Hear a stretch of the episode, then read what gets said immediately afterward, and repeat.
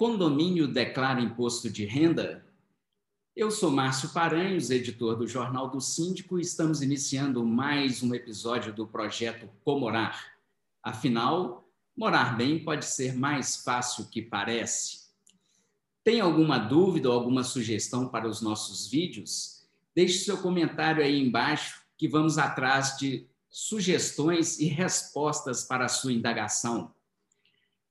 Hoje contamos com a participação do auditor da Receita Federal, Wagner Bittencourt. E então, Wagner, o condomínio declara imposto de renda? Seja bem-vindo ao Pomorar.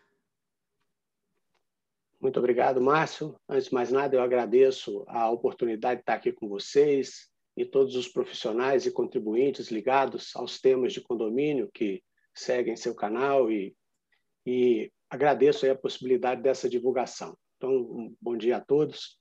É, com relação ao condomínio, existe toda uma formação jurídica para o condomínio em que ele se, tá, ele, ele se situa hoje de uma forma bastante anômala, vamos dizer assim. Né? O, a personalidade jurídica do condomínio ela não foi apontada no Código Civil. Né? O Código Civil nosso ele optou pela, pela atribuição da personalidade e o condomínio não se adequou em nenhum daqueles registros do artigo 44 do Código Civil. Então, o condomínio ele não tem uma personalidade jurídica.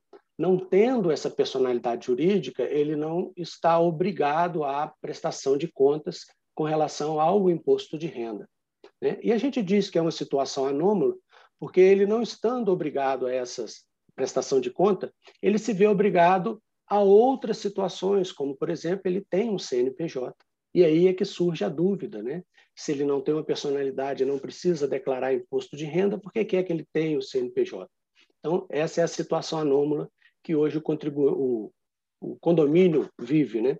Nessa situação, ele tem o CNPJ porque ele é obrigado a contrair algumas obrigações, como relação trabalhista, né? ele contrata empregados, ele tem que abrir conta é, em bancos para receber e fazer os pagamentos, e aí, numa outra ponta, ele é obrigado a fazer a retenção do imposto de renda dos prestadores de serviço né, e declarar essa retenção de imposto de renda. Mas aí é uma outra declaração, que é a declaração de imposto de renda na fonte, que ele faz como é, contratante de prestadores de serviço. Então, essa é a situação anômala. Ele não precisa fazer a declaração de imposto de renda, agora nessa situação, mas numa outra situação ele é obrigado a fazer uma declaração de imposto de renda retido na fonte, que é uma outra declaração feita em separado. Não é dessa que nós estamos falando no momento, não é isso, Márcio? Sim, mas olha só, o Wagner, é, existem casos de alguns condomínios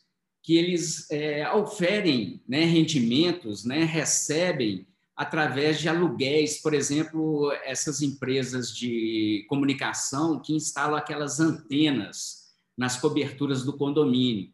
E, e, o condomínio recebe um aluguel por isso. Como é que fica essa situação, então, dentro do condomínio? Entendi. Com relação a essa situação, a gente vai voltar de novo naquele ponto em que o condomínio, não tendo uma personalidade jurídica, ele é um coletivo, né? Ele representa ali de alguma forma os moradores, né? Os condôminos em algumas situações, mas em outras não. É por isso aquela situação anômala. Nesta situação, esses rendimentos eles são oferidos, na verdade, pelos moradores, pelos condôminos. São eles é que devem fazer a declaração desses rendimentos. O condomínio, né, o CNPJ do condomínio, na verdade, não tem esse rendimento. O que ele está tendo é um recolhimento ali de uma prestação de aluguel de um bem que é dos moradores, dos condôminos. Então, nessa situação, quem deve declarar essa, esse rendimento são os próprios condôminos, na proporção do quinhão de cada um, ou da fração ideal, como está definido na convenção coletiva dentro da sua própria declaração. Então, são os moradores, né, os condôminos, é que devem fazer a declaração dessa receita. É, mas existe alguma diferenciação, por exemplo, é, é um aluguel de um salão de festa também é, é, é, também está inserido nesse Sim. contexto? É, ele, ele, ele também é uma oferição de renda, né? mas nesse caso é, fica entre o próprio coletivo. Né? Então, quer dizer, aquele conjunto de pessoas alugou para aquele mesmo conjunto de pessoas. Então, nessa situação, isso não é considerado um rendimento tributável. Né? Na primeira situação, como, por exemplo, alugar uma área para uma antena telefônica, né?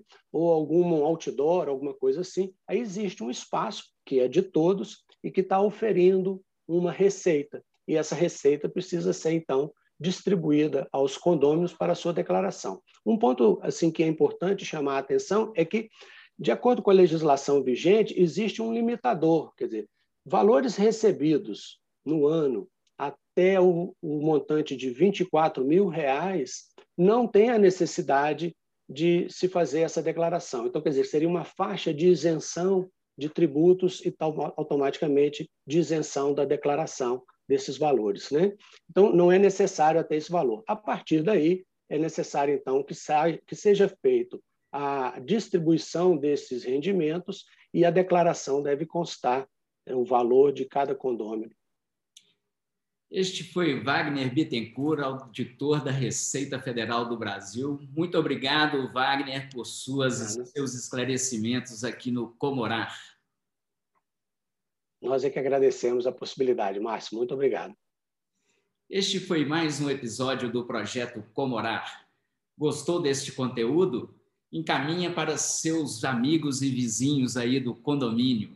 Né? Se tiver alguma sugestão ou uma dica também para um, um vídeo nosso aqui, é só fazer aí nos comentários que a gente vai atrás da informação para vocês.